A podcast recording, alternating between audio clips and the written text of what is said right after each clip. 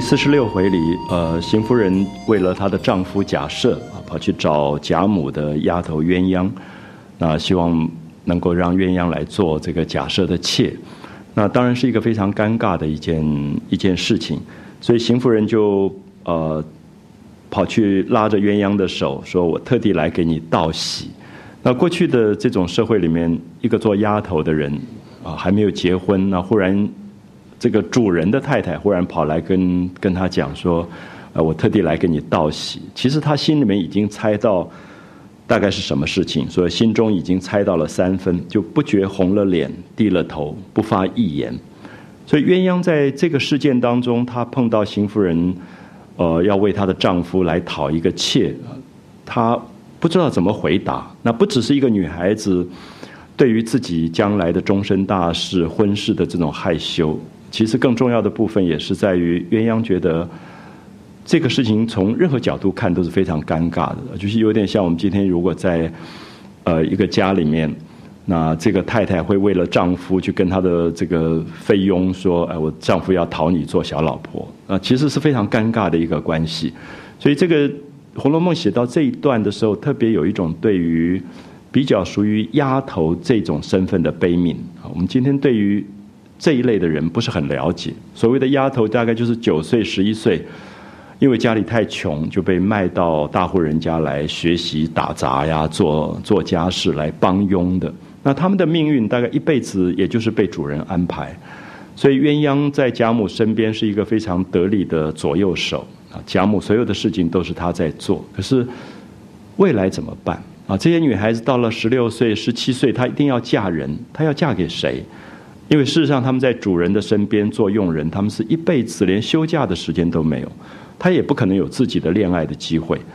那到最后，也许主人比较慈悲，就说啊，给你配一个男的佣人，也许就还算是好的了结。那不然的话，也许他们自己的命运根本不知道这一辈子要怎么样。所以，这个邢夫人跑来找鸳鸯，当然对鸳鸯是一个非常为难的事。那可是。这个邢夫人本身不是一个非常聪明的一个女人，那她还要表示说我很看得起你啊！你们这种像孤儿一样就卖到我们家做佣人，那我们竟然要把你讨做妾，好像有一种看得起她，所以她就特别跟鸳鸯讲说：“你知道你们老爷啊，就是这个丈夫眼前竟然没有一个可靠的人，那心里想要再买一个啊，就是我们知道假设已经。”已经买了好几个女人，就是当时的老爷有钱，就高兴买几个就买几个，买了以后几天又不喜欢，就丢在那边再去买一个。他说想要再买一个，又怕那些牙子家出来的不干净。那牙子家我们现在这个语言不太用，就是人口贩子啊，人牙子，就他们常常会在乡下看到一些小女孩在玩，就把他们拐骗，然后就把他们贩卖到别的省份去，这种叫人牙子。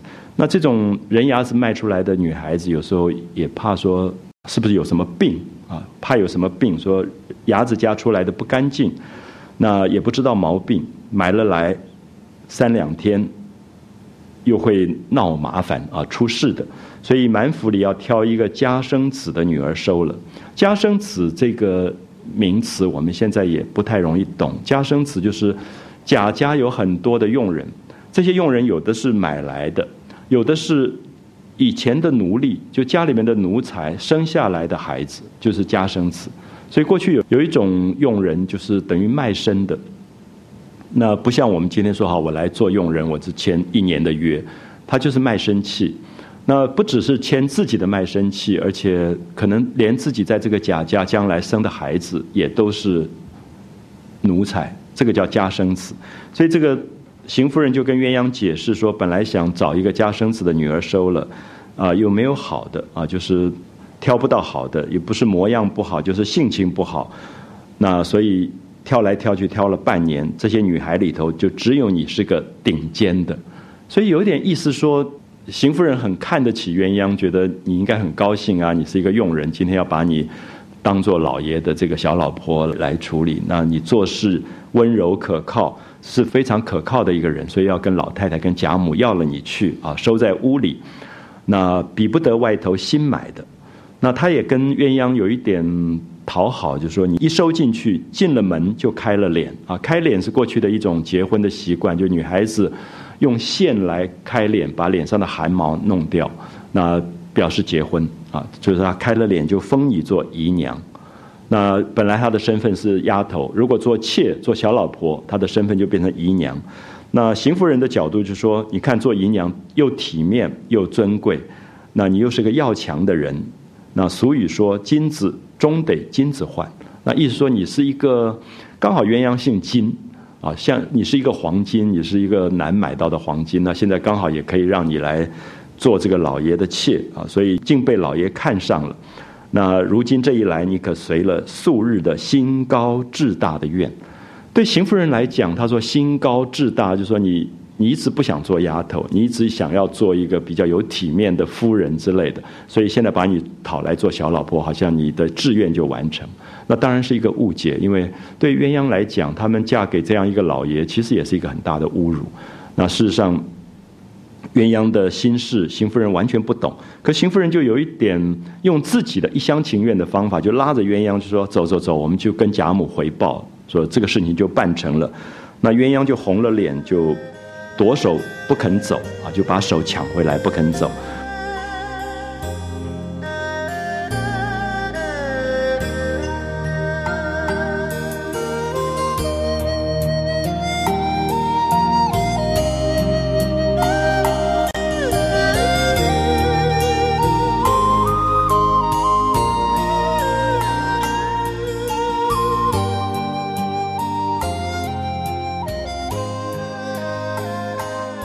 邢夫人就想说，她一定是害羞吧，啊，因为她没有想到鸳鸯会拒绝，她就想说，这有什么好害羞的？你又不用说话，你就跟我去老太太那边，就告诉她说，你现在要出嫁了，要做这个姨奶奶了。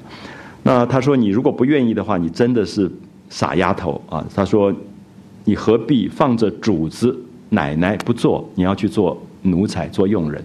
这是完全是邢夫人的这个看法，就是说，你有机会在社会里改变自己的身份，不再做佣人，而去做一个主人，有什么不好？可是我们也知道，《红楼梦》里面的姨娘，像探春的妈妈赵姨娘，其实并没有什么很好的下场，因为还是大家很看不起或者很卑微的一个一个角色。好，我们看到这个邢夫人就一直在游说这个鸳鸯，她说：“老爷待你这么好，过一年半载。”啊，就是过了一年半年，他说你怀孕了，生个男的或女的，你就跟我并肩了。啊，这句话我们今天也不太容易懂。就是过去一个女人嫁到别人家里面，基本上可能没有什么身份。可如果生了孩子，我们叫母以子贵，她是因为有孩子以后，她就等于是小姐或少爷的妈妈了。啊，所以过了一年半载，生个或男或女，你就跟我并肩了。那家里的人你要使唤谁，谁还不动？啊，意思说你那个时候就不再是被别人使唤的丫头，而是去使唤别人的主人了。那就说你这么一个爽快的人，现在怎么这么鸡蔫起来？啊，鸡蔫这两个字现在不太用，就有一点扭扭捏捏的，就是不爽快。啊，这么不爽快的这个有什么不称心的处地方，你只管告诉我，啊，包你称心如意就是了。那鸳鸯还是不说话。那么，所以这一段戏就变成。邢夫人这样的一个主人，对于他底下的一个佣人的心事，其实是完全不了解的。所以，接下来我们就看到，作者把鸳鸯安排到花园去，因为他想躲过这件事。可是躲过这件事，到底怎么躲？以前的丫头只好找一个借口跟贾母说：“我可能有什么事情去忙，就跑到花园去了。”我们知道大观园是所有的。受苦的人、受伤的人的一个保护的园地，所以他们在心里受伤的时候，他们就会到那个花园去。所以鸳鸯就到了花园里去。那到了花园的时候，刚好就碰到了另外一个丫头，就是平儿。因为王熙凤本来是邢夫人要她去帮忙去要这个鸳鸯来做妾，可是王熙凤非常聪明，王熙凤知道说，她如果去要鸳鸯，一定被贾母骂一顿，所以她就不肯去。所以她就回来跟平儿说：“我们这几天最好躲起来。”啊，把这个事情躲过，因为知道有不好的事情要发生。那如果惹上一点点，又是是非，所以平儿也就就溜出来了。那王熙凤说：“你就假装说不知道，你就跑到花园去玩。”所以鸳鸯就跟平儿碰到。那鸳鸯跟平儿碰到，我们就看到两个都是丫头，他们就开始讲丫头的命运啊，就是对于做丫头这件事情，他们本身的那种。呃身份跟条件，可能会是外人非常难理解的。所以凤姐就到了房里面换了衣服，所以就把话告诉平儿。那平儿就摇摇头说：“好像这件事情不会这么好容易了。”王熙凤就到了房里来换了衣服，因为房里面没有人，她就把这个话告诉了平儿啊，跟平儿说：“邢夫人要帮贾赦要这个鸳鸯做太太。”那平儿就摇头说：“据我看来，此事未必妥当啊，因为我们就看到邢夫人不懂。”邢夫人不懂，是因为自己一直在做一个夫人的身份上，她不知道这些佣人有佣人的心事。可平儿知道，因为平儿跟呃鸳鸯他们都是做丫头的，他们从小一起长大，他们也一起是被卖到人家家里做丫头，所以他们彼此有时候会讲一些心事的话。好，所以我们会发现说，《红楼梦》里面在讲一种某一种同情，那这种同情是说，我们不知道为什么。哦，比如说家里的费用到礼拜天，他们都会挤到一起去。他们有他们的心事，因为他们没有办法跟主人讲。那也许主人会觉得说：“哦，对你这么好，你为什么不跟我讲，要去跟别人讲？”可是事实上，他们有所谓的同情，是说他们有共同的命运。所以下面的戏很重要，就是平儿跟呃这个鸳鸯啊，他们就在院子里面就就谈起来了。那两个人见了面以后。平儿就刚开始有点开玩笑，就说：“哎，看到鸳鸯来了，就说新姨娘来了。那新姨娘就说，这个人要去结婚了，要被主人收做妾了。那鸳鸯就板了脸，就生气说：你拿我来开玩笑，我心里面已经乱得一塌糊涂。这个主人要要把我收去做小老婆。那这个平儿就觉得好像不应该再去开这个玩笑。那他们两个就开始聊起天了。那鸳鸯就。”红了脸，就跟平儿冷笑着说：“哦，我们很好，我们相处的很好。”他说：“你看看，我们来这里的时候，我们几个丫头：袭人、琥珀、素云、紫娟、彩霞、玉川、翠月，还有翠墨，啊，跟了史姑娘史湘云去的翠缕，已经死了的可人，还有金钏，还有走了的倩雪，连上你我十来个人，从小什么话不说。”我想这一段是非常动人的，因为我们看到这些丫头虽然被人家卖来卖去的，可是她们也有她们自己的情感。所以《红楼梦》绝对不是一般人认为只是写上层的富贵人家的贵族的故事，它也写到很卑微的这群人。而这群女孩子其实也在青春当中，只是她们的青春可能连薛宝钗跟林黛玉这种写写诗啊、喝喝酒啊、行行酒令的这种休闲娱乐都没有，她们永远就是。站在旁边伺候别人的，可他们偶然聚在一起，他们当然有他们的心事，好，所以他现在念出一大串的名字，我们看到这一大段串的名字，就是在讲一个共同命运啊，这一群的女孩子她们的共同命运。他说：“我们从小什么话不说，什么事不做，如今因为都大了，各自干各自的去了，但是我心里仍然照旧，有话有事，并不瞒你们。”好所以我们看到这个是一个很诚恳的肺腑之言啊，就说我们大了，我们个人有个人的主人了，可是聚在一起的时候，还是想从小一起长大，一起共同的命运。那这种丫头从小大概被训练时候，挨打挨骂，大概都是家常便饭啊。所以也看到他们都有共同彼此安慰，或者是啊那个很特别的某一种情谊。那他说我要讲的这些话，你放在心里，别跟二奶奶说。因为平儿是王熙凤的丫头，她怕她跟王熙凤讲，所以这句话特别透露出佣人跟佣人有佣人的语言。所以我跟你很好，那你不要去跟主人讲啊，我们有我们自己私下的心事。他说：“别说大老爷要我做小老婆，好，别说假设要我做小老婆。”他说：“就是大太太现在死了，就邢夫人现在死了，三媒六聘娶我去做大老婆，我也不能去。”那这一段非常重要，因为我们都觉得鸳鸯是不是觉得做小老婆不好？那如果做大老婆呢？如果是原配呢？他就愿意了吗？可是我们看到这里的关键是在于，鸳鸯根本觉得他跟假设这个老先生根本没有情感。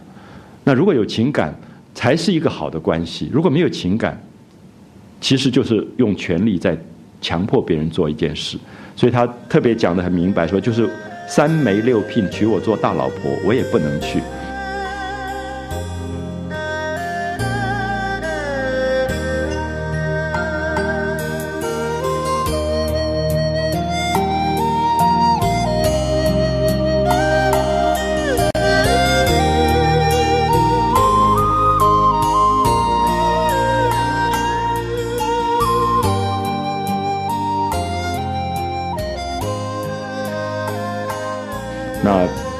正要讲话，就听到山石背后哈哈的一阵笑声，就出现另外一个丫头是袭人。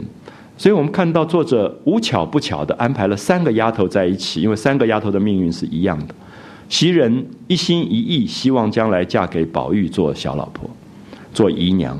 平儿已经陪嫁跟王熙凤过来做了贾琏的姨娘，也是小老婆。那大家会觉得丫头的命运唯一的出路就是做小老婆。那现在鸳鸯好像也要走这条路，可是鸳鸯变成了《红楼梦》里个性非常刚烈的一个，她最后就是宁死不从，啊，就是我宁可死，我都不接受这件这个安排，这样命运的安排。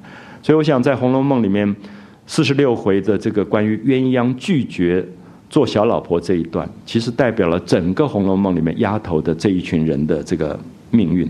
所以三个人就聚在一起啊，三个人坐在石头上，平儿就把刚才的话告诉袭人。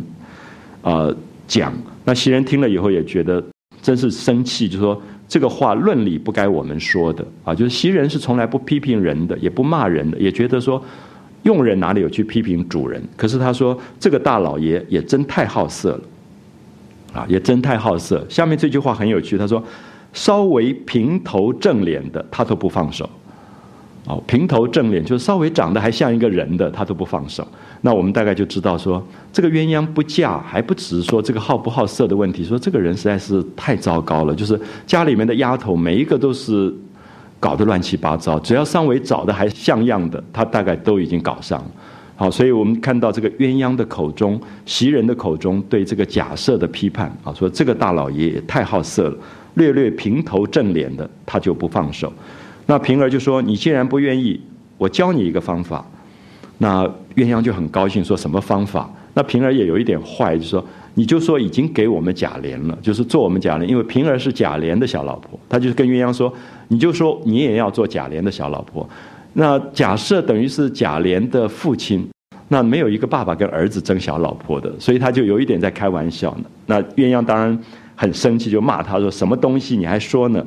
那前天你的主子就是王熙凤，不是这么乱说吗？谁知就应在今日了。好，袭人也在开玩笑，袭人就说他们两个都不愿意，你跟老太太说，叫老太太把你许配给宝玉，那大老爷就死心了。那袭人因为她一心一意将来要做宝玉的小老婆，所以她就是跟鸳鸯说，你也来嫁给宝玉吧。所以我们看到这三个丫头虽然在开玩笑，可是里面也透露出一个很心酸的命运。那袭人至少觉得宝玉很好，所以他爱宝玉，他也疼宝玉，像姐姐一样的一一直在照顾他。那他会觉得说，如果我们跟宝玉在一起，至少下场还不错，因为宝玉对人好。所以我我想这些部分，读者应该看得出来，他们讲的丫头的命运不是她要嫁谁的问题，而是说至少找到一个人对她好一点，因为他们从小被打被骂，卖来卖去，他根本没有一个人把他们当人来看待。所以他们只是要求一个人最低线的一个对待啊，所以意思说，你就跟我在一起吧，啊，你你嫁给宝玉做宝玉的小老婆，至少我们一一辈子做很好的姐姐妹妹这样。所以这里面有一个情感是一般人很不容易了解的，就是过去所谓皇宫里的后宫佳丽三千人，他们有绝大部分一辈子见不到皇帝，可是也许这三千佳丽自己有他们自己姐妹之间的情感，他们最后只好自己安慰自己，自自己鼓励自己，因为他们。也不能回去，也不能见到亲人了啊！所以这里面袭人、平儿、鸳鸯有一点这样的关系啊，就变成说你要不要跟我们在一起？这样好，我们看到因为这样子，他们开了玩笑以后，呃，平儿就说到底应该怎么办？因为这个老爷恐怕不会甘休啊！你落到他手里，将来怎么办？那鸳鸯就冷笑着说。老太太就贾母在一日，我一日不离开这里。如果老太太归西，就是贾母死了。假设是贾母的儿子横竖还有三年的孝，古代要守母亲死亡要守孝三年。他没有母亲刚死，他就先收小老婆的。等过了三年，知道又是什么光景？好，鸳鸯就在想拖，就说我现在就说我要服侍贾母，所以我绝对不嫁人。等到贾母死了，你还要守三年的孝。他到最后没有办法，他说我就剪了头发当尼姑去，啊，就是最没有办法说我做了尼姑，要不然还有一死，啊，还有一死，一辈子不嫁人又怎么样，乐得干净呢？所以这里面等于《红楼梦》里面，我想最女性主义的一个观点，就是过去的女性必然是嫁鸡随鸡，嫁狗随狗。可在这里提出一个东东西，说我又怎么样？我不嫁又怎么样？我乐得干净。我要不然做尼姑，要不然我就一死。我宁可这样子，可是我不要随随便便把我自己一生的身体跟情感这样糟蹋。好，所以这是其实是一个非常的女性的一个角度，因为在两三百年前，很少有文学会为女性抱这样的不平。她是借着一个丫头的口中讲出这么大的志愿啊，她说。等到至至极为难，我剪了头发当尼姑去，不然还有一死，一辈子不嫁人又怎么样？乐得干净呢。好，所以这三个丫头就在一起开始谈了这些呃这些事情。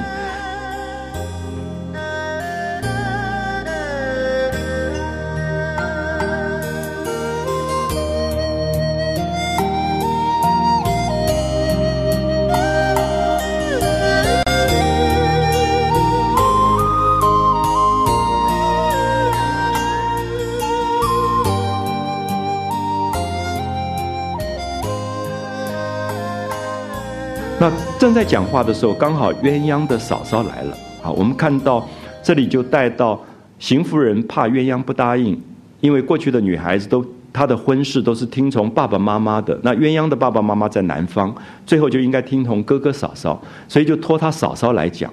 就后来那个鸳鸯就看他嫂嫂来了，看他嫂嫂来以后，他就讲不妙，一定是动用到嫂嫂，他就开始大骂这个嫂嫂。他的意思说。你们当初没有钱，就把我卖出来做丫头。那现在觉得啊，我可以嫁给一个老爷，可以变成姨娘了，你们就可以作威作福了，因为会得到很多赏钱。所以鸳鸯就骂他这个嫂嫂，就你们专门就做这样的事。那如果我今天得势了，有一点势力，你们就在外面招摇撞骗，说我是什么什么人夫人，然后就在外面去狐假虎威。可如果我今天受到了欺负，你们脖子一缩。比谁都跑得快，所以这里面其实也透露出这种穷人家的这种连亲情到最后都变成一种厉害的关系。就是金文祥是金鸳鸯的哥哥，亲哥哥，这个嫂嫂也是亲嫂嫂。可是你也看得出来，就是在这样的穷困的家庭当中，鸳鸯是被卖出来的。而今天鸳鸯有机会可能做人家有钱人家的小老婆，这个嫂嫂就高兴得不得了，觉得哇，嫁给一个大企业家做小老婆，那至少他们也可以分到很多好处。那鸳鸯就骂这个嫂嫂，所以这里面都在透露出这些丫头的这种心里面的这种啊命运跟痛苦啊，所以鸳鸯就骂这个嫂嫂说这个娼妇专门是九国贩骆驼的。啊，九国贩骆驼就是那种喜欢东家长西家短串门子串来串去的，那他就想要挡住这个这个嫂嫂来说服他。那平儿跟袭人都假装不知道这件事情，那他嫂子就一直跟鸳鸯说：“哎，你过来，你过来，我有事情要跟你说，是天大的喜事，什么这样？”那他一讲天大的喜事，鸳鸯就站起来，照他嫂子脸上就使劲的呸了一口，啊，就吐了一口痰，说：“你快夹着你那个油嘴离开这里，好多着呢。”啊，就有点骂这个嫂嫂，说整天就在拨弄是非的人，有什么好话？啊，宋徽宗的鹰。赵子昂的马都是好画啊，这个鸳鸯就有一点在开开玩笑，就宋徽宗会画老鹰，赵子昂会画马，都叫好画。他什么是喜事？状元豆灌的浆，又满是喜事。他怪到成日家，羡慕人家女儿做了小老婆。那这句话是鸳鸯骂嫂嫂的，可是当然也透露出一个辛苦，就是对这种穷人家来讲，会觉得只要自己的女儿做人家的小老婆就好了，因为就可以拿到钱。所以从来也不把自己的孩子，不管是妹妹是，呃或者女儿当人来看待，好，所以这些女孩子其实大概也是命运最惨的一批啊，因为虽然有亲情，这个亲情还不如同样被卖的女孩子之间的感情，就是连亲哥哥都不疼他们，那真正疼他们，真的就是平儿，就是袭人，就是丫头。所以为什么这三个人会在花园碰到？是因为作者要让我们知道。我相信，也许我们家里面，如果我们真正去体谅一个家里的费用的话，也许他们会觉得，他们自己在一个周休二日所聚在一起谈的心事，是比他们菲律宾的家人还要多安慰的。啊，所以他们有他们自己的某一种很亲近的部分。他说：“你们整天羡慕人家女儿做了小老婆，只要做了小老婆，一家子都仗着她横行霸道，啊，就是我是某某企业家的小老婆，就在外面横行霸道的，那一家子都成了小老婆了，看的也眼热，就把我送到火坑里去。我如果得脸呢？啊，得脸就说我受到重视的话，你们外头就横行霸道，自己就封了，自己是舅爷，什么国舅啊，什么这样就封。我如果不得脸，就说。我如果没有受到重视，败了下来，你们就把王八脖子一缩啊，这是在骂他嫂嫂了，就像乌龟一样，把脖子一缩，生死由我去。那生死由我去是说，你们哪里管我死活？啊，这个老爷将来要对我怎么样，你们哪里会想得到？好，这鸳鸯是说，好，我如果嫁过去，然后很受重视，你们就在外面为非作歹，借着我的名义为非作歹。我如果不受重视。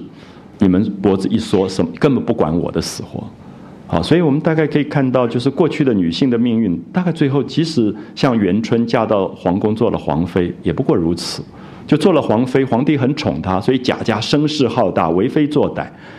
元妃一垮的时候，全家就抄家，所以他其实在讲一个命运，就说这样的东西有什么意思啊？人性里面真正的东西根本没有被重视啊，所以他就一面哭一面骂。那平儿袭人就拦着劝他嫂子，那嫂子被鸳鸯骂了半天，脸上不好看，就说愿不愿意你也好说，不犯着牵三挂四的。俗语说当着矮人别说短话，说你在骂我，我不敢还嘴。这两位姑娘就是平儿袭人，她们也是小老婆啊，一个是贾琏的小老婆，一个是宝玉的小老婆。她说你在骂谁啊？啊，就有一点挑拨是非的这样讲啊，那。袭人、平儿就说：“你别这么说，她也不是说我们，啊，你倒别牵三挂四的。所以这里面你可以看到这些丫头们，因为青春年少在一起长大，她们真的没有疑心，她不会被挑拨的。就那个嫂嫂就希望挑拨说你在讲小老婆，讲了半天，这两个都是小老婆，你不在骂他们，那他们袭人跟平儿一点都不在乎，说我们好的很，你别挑拨是非，那跟我们没关系啊。那你听见哪位？”太太老爷封了我们姨娘了，况且我们两个也没有爹娘哥哥兄弟在这个门子里仗着我们横行霸道的啊，所以他就把这个东西给给理清了。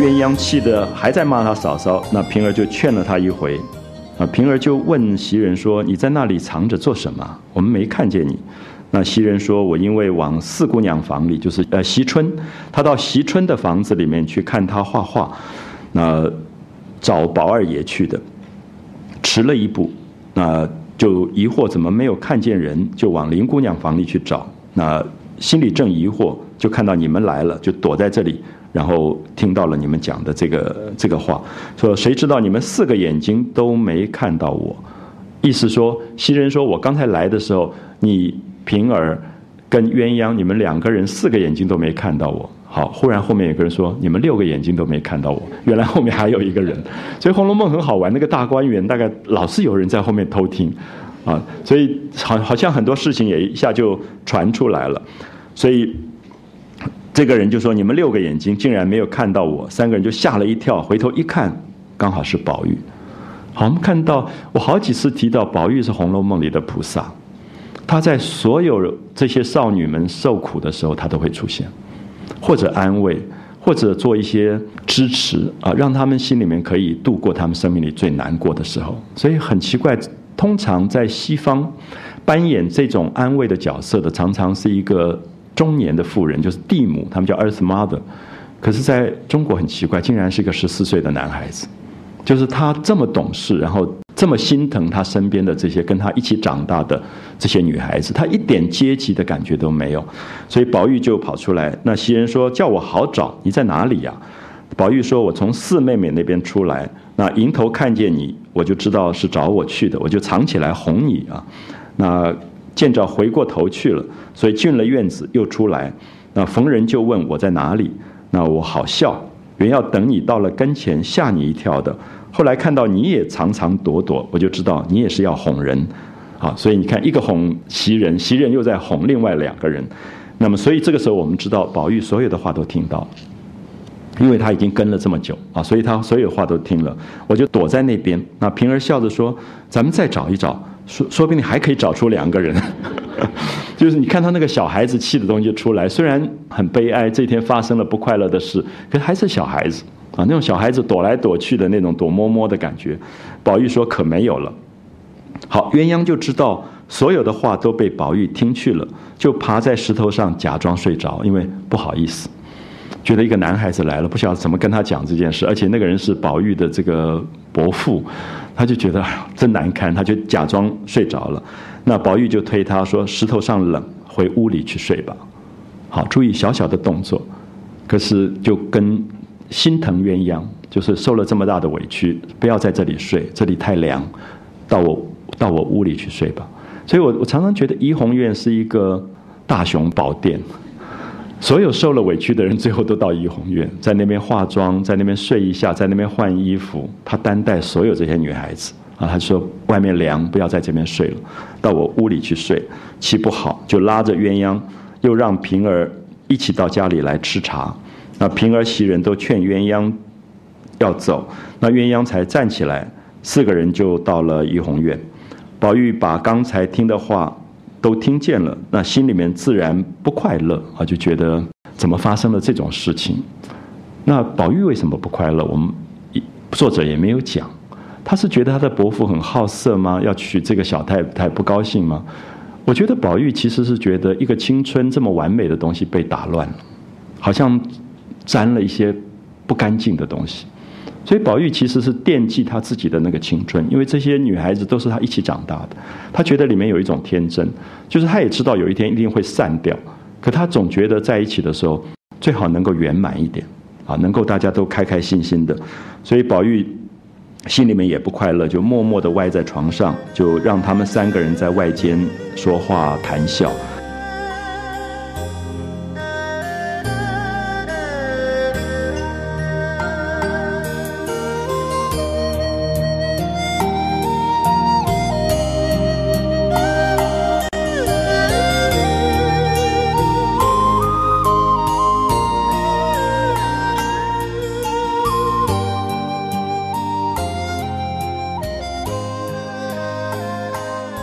那邢夫人因为问凤姐，鸳鸯的父母在哪里？凤姐就说她的爹爹啊，她爸爸叫做金彩啊，这个名字取得真好，这样，就是那种一辈子做奴隶的穷困的人，名字都会取得很漂亮，叫金彩这样。那希望发财的，那两口子在南京看房子，不大上京，不大到北方来。那哥哥金文祥现在是老太太那边的买办啊，就是帮贾母。买东西的，那嫂嫂也是老太太那边浆洗衣服的，啊，就是刚才那个嫂嫂，就是帮贾母洗衣服啊，就做这个粗活的。那邢夫人听了，就命令人把她嫂嫂金文祥媳妇叫来，细细的说给她听。那金文祥这个媳妇自然欢喜，所以兴兴头头的去找鸳鸯，指望一说必妥，啊，就所有人都觉得这有什么问题呢？丫头不做，做了太太多好的事情，所以一说就妥。那没有想到被鸳鸯骂了一顿啊，又被袭人、平儿说了几句，就羞恼的回来，然后回报，就跟邢夫人回报说不重用，他骂了我一顿。那凤姐在旁边不敢提平儿，就说袭人也帮着他抢白，我说了许多不知好歹的话，回不得主子。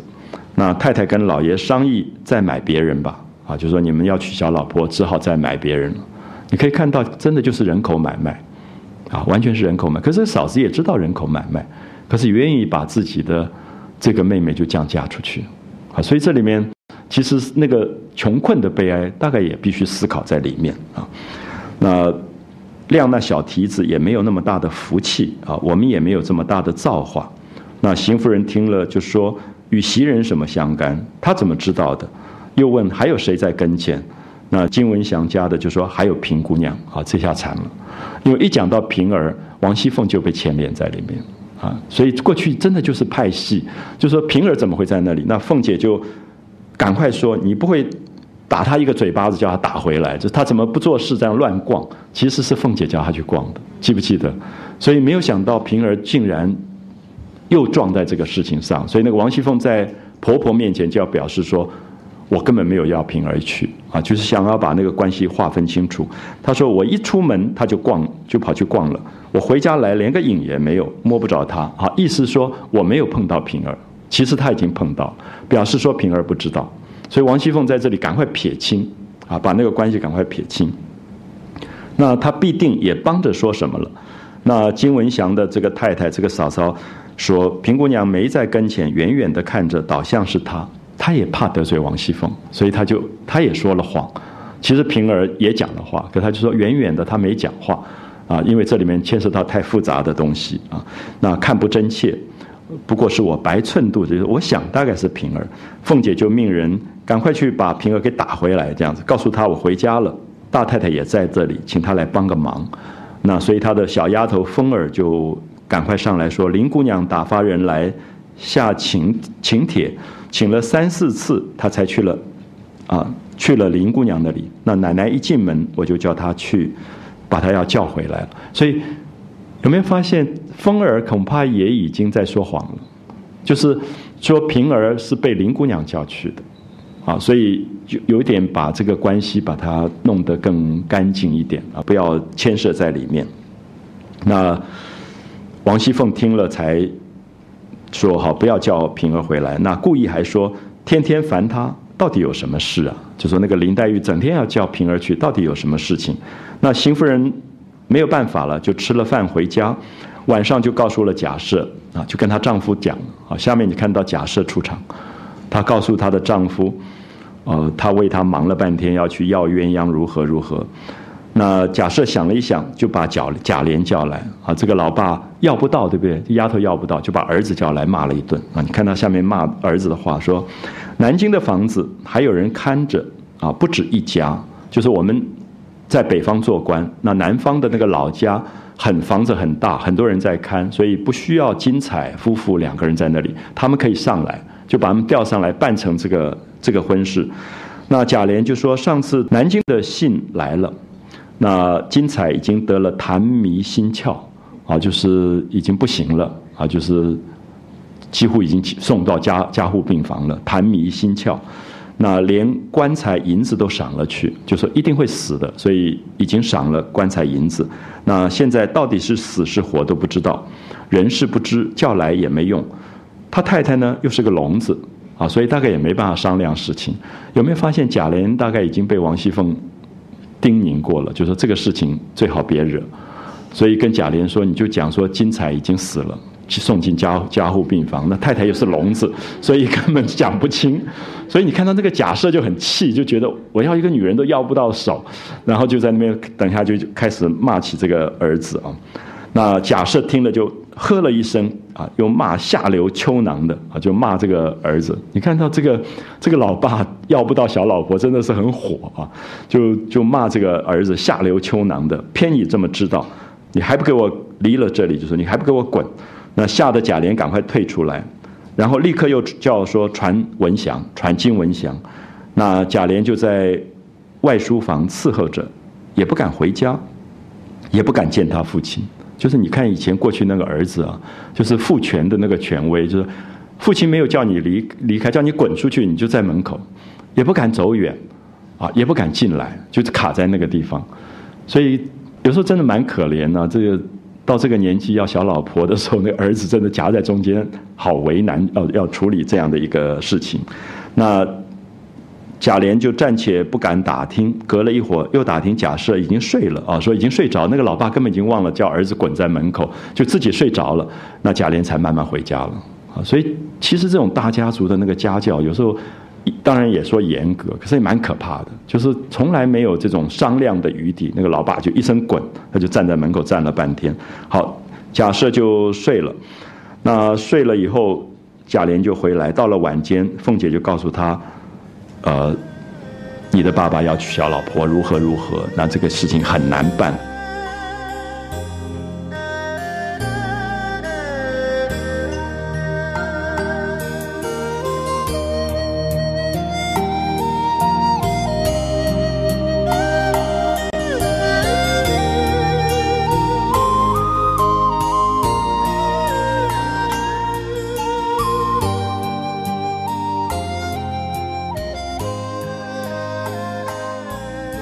那鸳鸯就一个晚上没有睡，到了第二天，他哥哥就进来了，就回报贾母说要接鸳鸯回家去逛逛。那贾母就答应了，说好吧，说他也整天伺候我也累了，放一天假，让鸳鸯回去跟哥哥聚一聚。那鸳鸯就不愿意去，鸳鸯知道哥哥来找他干嘛的，就不愿意去。贾母就有一点疑心。那贾母一疑心，鸳鸯又不敢讲，最后只好就出来，就跟着哥哥出来。他哥哥就把假设的话说给他听，说要对他怎么好，怎么体面，那要让他做姨娘。那鸳鸯咬定牙不愿意，啊，就说绝对不愿意，啊，没有商量的余地。他哥哥没有办法，少不得又去回报假设。好，下面看假设的话。大概是我们很少听到的那种大老爷嘴巴里讲出来，真是惊人恐怖的话。好，假设就发怒了，就生气了。我告诉你啊，就跟这个金文祥说，叫你这个女人跟他说去，啊，叫你女人跟他说去，就是叫金文祥的太太，你去跟他说，就说我的话，自古嫦娥爱少年啊，他一定是嫌我老了，他自己先讲，就说他一定是爱上什么少年人，大约他恋着少爷们，多半是看上宝玉了。只怕也有贾琏，他儿子，所以我觉得真是惨啊！就是这个老爸要一个小老婆要不到，最后说这个女的一定是要爱上宝玉了，要不然就是爱上我儿子了，所以嫌我老了。其实真的很难听啊！可是全部讲出来了，就说你跟他讲啊，说呃叫他早早的歇了啊，死了心。我如果要他，他不肯来，以后谁敢要他？啊，你看这句话的意思，就是说，如果他爱上了宝玉，爱上了贾琏，那我今天要他要不到手，他们都不敢要，因为我是长辈。啊，天下也有这样的长辈啊，就就是跟这个，跟宝玉跟这个贾琏在争锋之处了。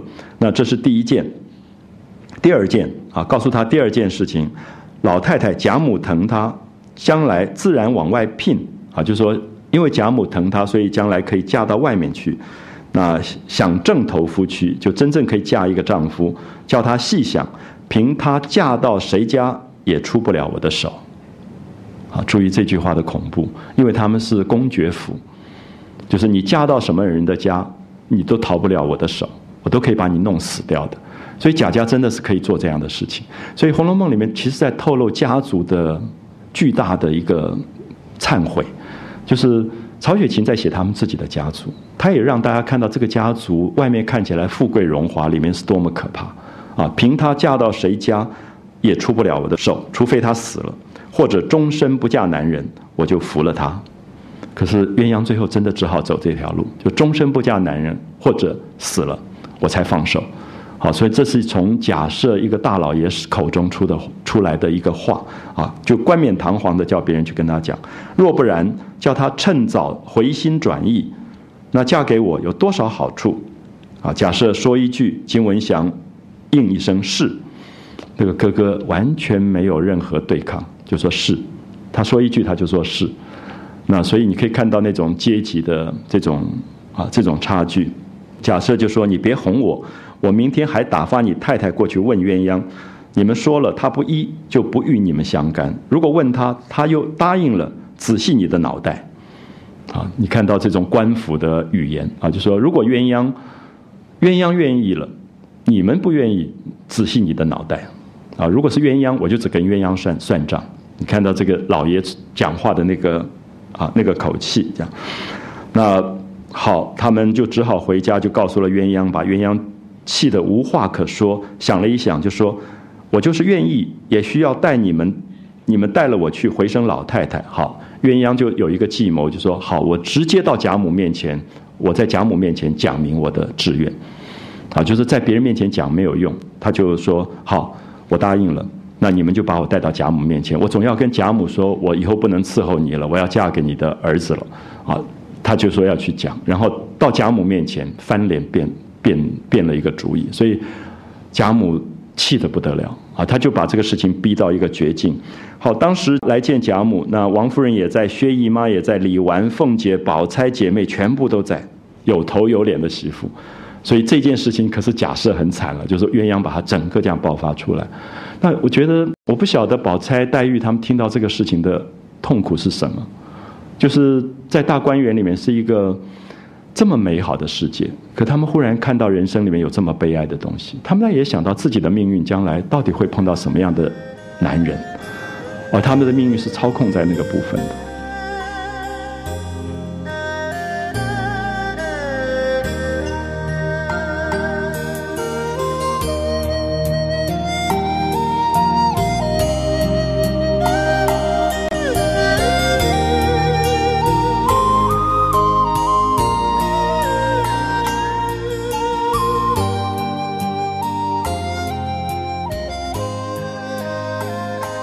所以我们就看到下面，鸳鸯就到了贾母面前，拉了他嫂子到贾母跟前跪下，一面哭一面说：“把邢夫人怎么来说的？在园子里他嫂子又如何说的？今天他哥哥又如何说的？因为不依，刚才大老爷说我恋着宝玉，不然要等着外聘，凭我到天边上，这一辈子也跳不出他的手，终究要报仇，全部讲出来。”啊！当着所有的人面讲出来，我想这个时候，大概慢慢宝钗、黛玉赶快退走了，因为觉得这个话是不能听的，啊，因为牵涉到家里的长辈，而这么难听的这个话，大概慢慢在退走。就是说，他们是有教养的小孩子，所以他们绝对知道这个话，他们不应该介入，大概就慢慢慢慢就退开。那。我是横了心了，好，下面是鸳鸯的话。我是横了心了，当着众人在这里，我这一辈子，别说是宝玉，就是宝金、宝银、宝天皇帝，横竖不嫁人。好精彩的一句话啊！就是怎么会这么下流？觉得我就是要恋爱宝玉，我就是要嫁给宝玉，好像我就贪恋权力跟财富。他就说宝金、宝银、宝皇帝我都不嫁。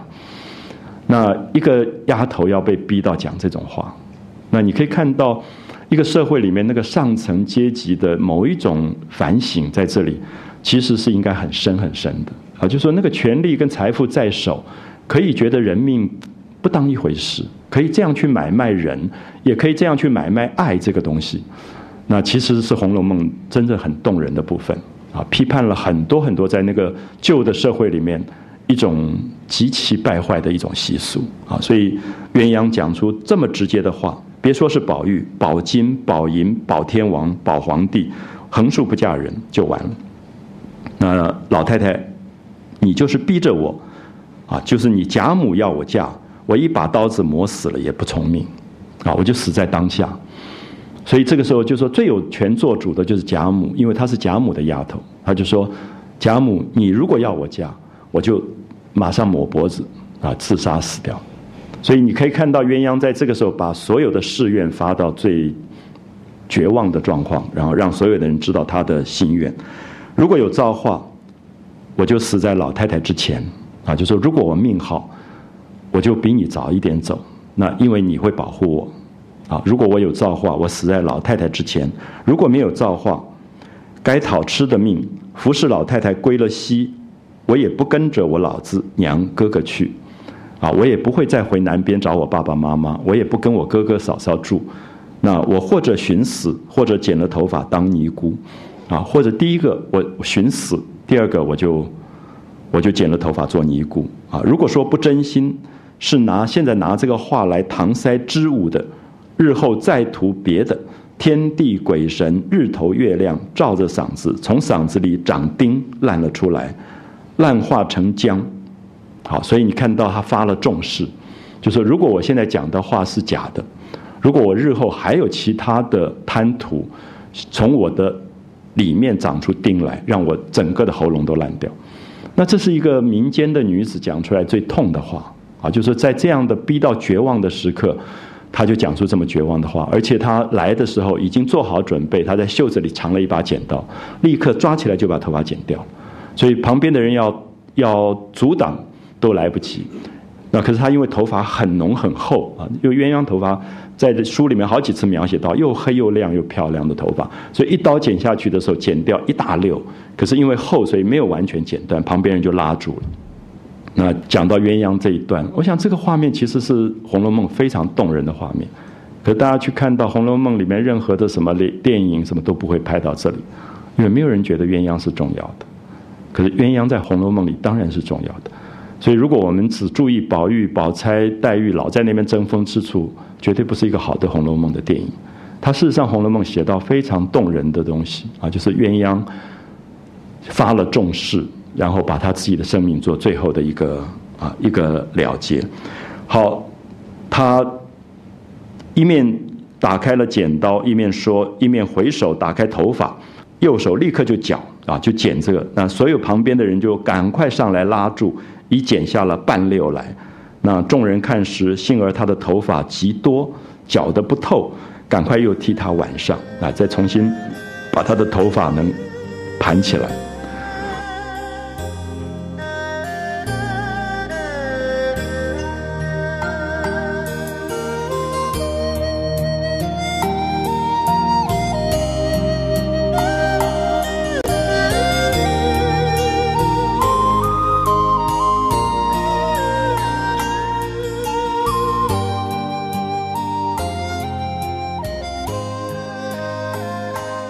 那贾母听了，气得浑身乱颤，啊，这个老太太第一次发怒到这个样子，就是这个儿子竟然跟我来要要鸳鸯了啊！那口中说我统共只剩这么一个可靠的人，他们还要来算计。那刚好王夫人在旁边，啊，说王夫人也倒霉，就是。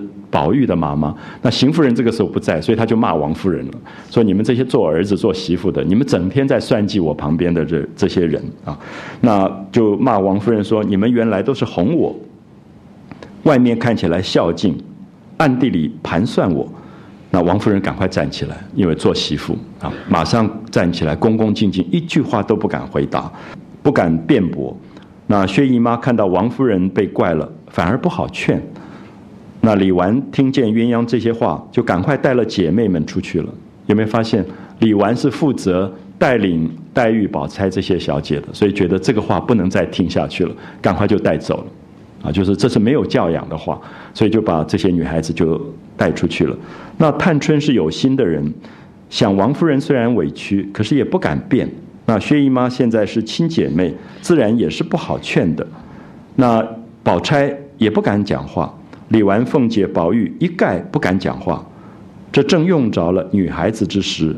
迎春老实，惜春又小，所以在窗外听到了啊，就是他们还在窗户外面偷听，就赶快进来陪笑跟贾母说：“这个事跟太太没有相干。”就是要娶小老婆的不是贾政，不是宝玉的爸爸，所以你干嘛骂宝玉的妈妈？那其实是邢夫人该骂，你怎么去骂起王夫人来了？就探春真的是很懂事，而且有担当，所以这个时候他们都躲出去了，可他反而进来，就是为王夫人辩白，说不干太太的事。所以你这贾母你怎么会骂人骂错了？你应该去骂邢夫人，就骂起王夫人来了。那老太太想了一想。也觉得也有大伯子要收屋里人，小婶如何知道？就说他们两个是妯娌的关系，就大伯要讨小老婆，那个弟弟的太太怎么会知道？啊，这种事情你骂王夫人，王王夫人不是被被委屈了吗？那贾母就笑了，说：“哎呀，我真是老糊涂了。”说就赶快跟薛姨妈道歉，因为薛姨妈跟王夫人是姐妹，就觉得有外客在。做了这个失礼的事情，就跟薛姨妈道歉说：“哎呀，我老老糊涂了，姨太太你别笑话我。你这个姐姐她很孝顺我，那不像那个那个大太太就邢夫人，啊，所以她就讲出了这一句话，一味的怕老爷婆婆跟跟前不过应个景，可是我委屈她了。那薛姨妈就答应说，老太太偏心多疼小儿子媳妇也是有的。那贾母就说我不偏心。”然后又骂宝玉说：“宝玉，我错怪了你妈，你怎么不提一提？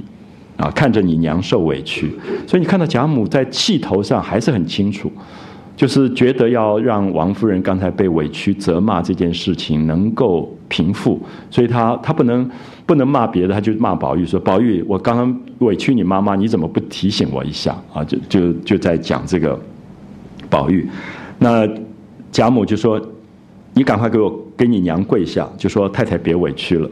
啊，就是因为贾母是婆婆，她不能给王夫人道歉下跪，她就说宝玉你给我跪下，你跟你妈妈道歉这样，好，所以这个宝玉也很倒霉，这个孙子，那宝玉就跟妈妈跪下来，那王夫人当然赶快拉起来说你怎么可以代替贾母道歉？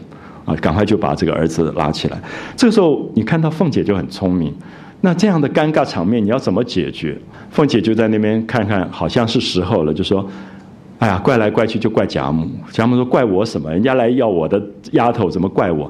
她说：“你那么会调理人，你看你把鸳鸯弄得那么美的那个要死。”她说：“我幸好是一个孙媳妇，我要是孙子，我早要了，还等到别人要。”她就是怪贾母说：“你你把鸳鸯弄得那么美，那美谁不要？谁都要抢。”然后大家就笑翻了天，这样。所以王熙凤在这个时候就收了一个场，就把四十六回的这种尴尬收到比较圆满。好，所以因为这种这种大家族里面，真的要王熙凤这种人，就是他懂得不该讲话的时候不要讲话，那该讲话的时候，你让这个事情有一个转环，啊，有一个转环。所以我们看到这一段是《红楼梦》里面其实常常被遗忘的一段。啊，就是假设要娶鸳鸯做小老婆的一段，可是我觉得这一段其实里面有非常动人的东西，因为它其实呈现出《红楼梦》里面丫头的命运，啊，他们宿命的悲哀，而在宿命当中也可以看到，不管世俗上有多么大的压力痛苦，可是他们可以坚持自己内在世界的干净，啊，所以。会有很动人的东西出来，而这些动人才是文学最可贵的，因为所有的人读了以后会对鸳鸯有不忍，因为对鸳鸯有不忍，我们回到现实世界，我们大概也觉得不应该伤害任何一个人。那即使我多么爱一个人，多么想占有那个人，大概也总觉得应该尊重他的意愿，而不是用各种什么权力、财富去做霸占。啊，所以。我想这个部分才是《红楼梦》这个文学了不起的地方啊，就是说它今天还有这么大的存在的意义，因为人性还是有同样的向往啊。就是我就觉得，假设你真的爱你去追嘛，都好，对不对？就说你也不要怕你你自己不对，你就觉得说哦，我我真的爱他，我去表达，我去写诗给他，去唱歌给他听，那你去表达一下，而不是说你不嫁给我，你不要逃逃出我的手心，那这很恐怖。啊，这种威胁就很恐怖，或者说，啊，我花多少钱我可以买你啊？那个就把一个真正单纯的情爱的东西变成了非常粗俗的部分。啊，我想其实作者真正要写的是这些部分。好，反正我想在座的朋友都没有这个困扰跟问题，所以我们只是参考参考。好，谢谢大家，今天讲到这里。